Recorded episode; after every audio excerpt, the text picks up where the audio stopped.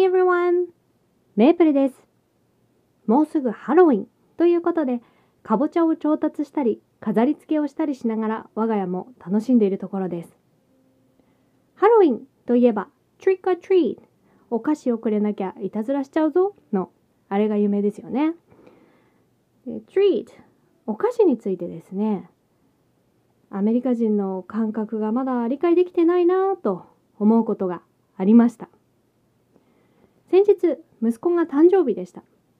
プリスクールでは、誕生日の日は特別にみんなに配る treat お菓子を持ってきてもよいということで、昨年初めてだったので、お菓子を持っていくと言っても、さすがに甘いものは良くないのかななんて思って、先生に何を持ってくればいいんですか？と確認したところ、何かヘルシーなものと言われたので、ああ、なるほどと思っていたら、like muffins って言われたんですね。マフィンはヘルシーなのかって 思ったんですけど、まあ、息子が持ってきたいというので、マフィンを持たせました。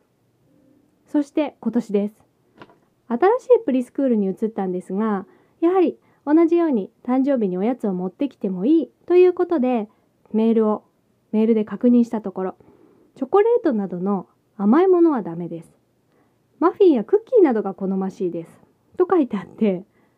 マフィンとクッキーは甘くないのか？と、またまた疑問に思ったんですが、まあ、息子の希望でマフィンを持たせました。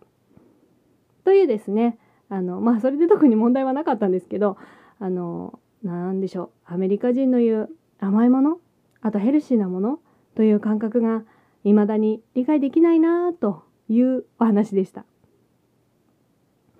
前回腹式呼吸の発生に関するお話をしましたが、少しだけ話し足りないことがあったので、今日はその続きをお話しさせてください。腹式呼吸で聞きやすい声が出るというメリットをお伝えしましたが、私が感じているメリットはそれだけではありません。実は、緊張しないで話せるというメリットもあると思っています。私はウェディング MC をしていたことがあるんですが、人前で話すのは苦手というか苦手というよりはものすごく緊張するタイプです。で緊張している時って呼吸が浅くなっているとか言うじゃないですか。だから深呼吸をしたりしてリラックスするという方法もあると思うんですけどなかなか毎回深呼吸もできないですよね。そんな時にやっぱり腹式呼吸の発声が効果的だなぁと思っております。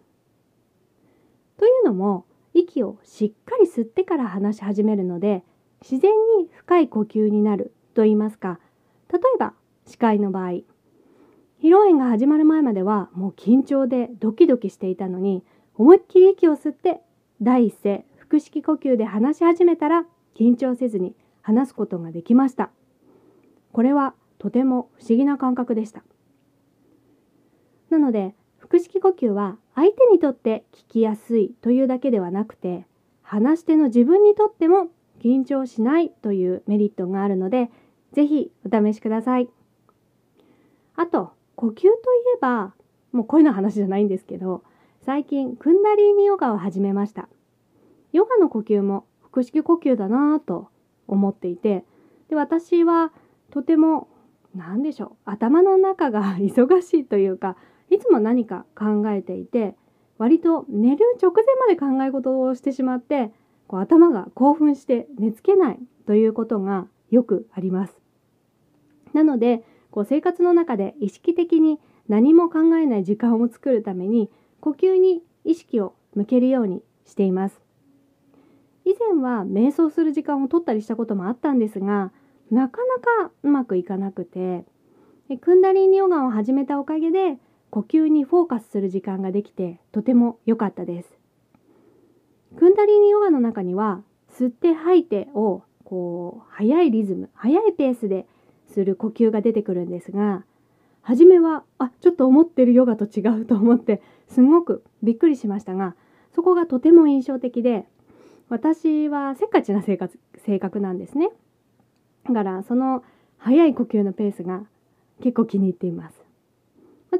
ゆっくり呼吸をすることも好きなんですが私はさっきも言いましたけどあの思考がね 忙しい人なので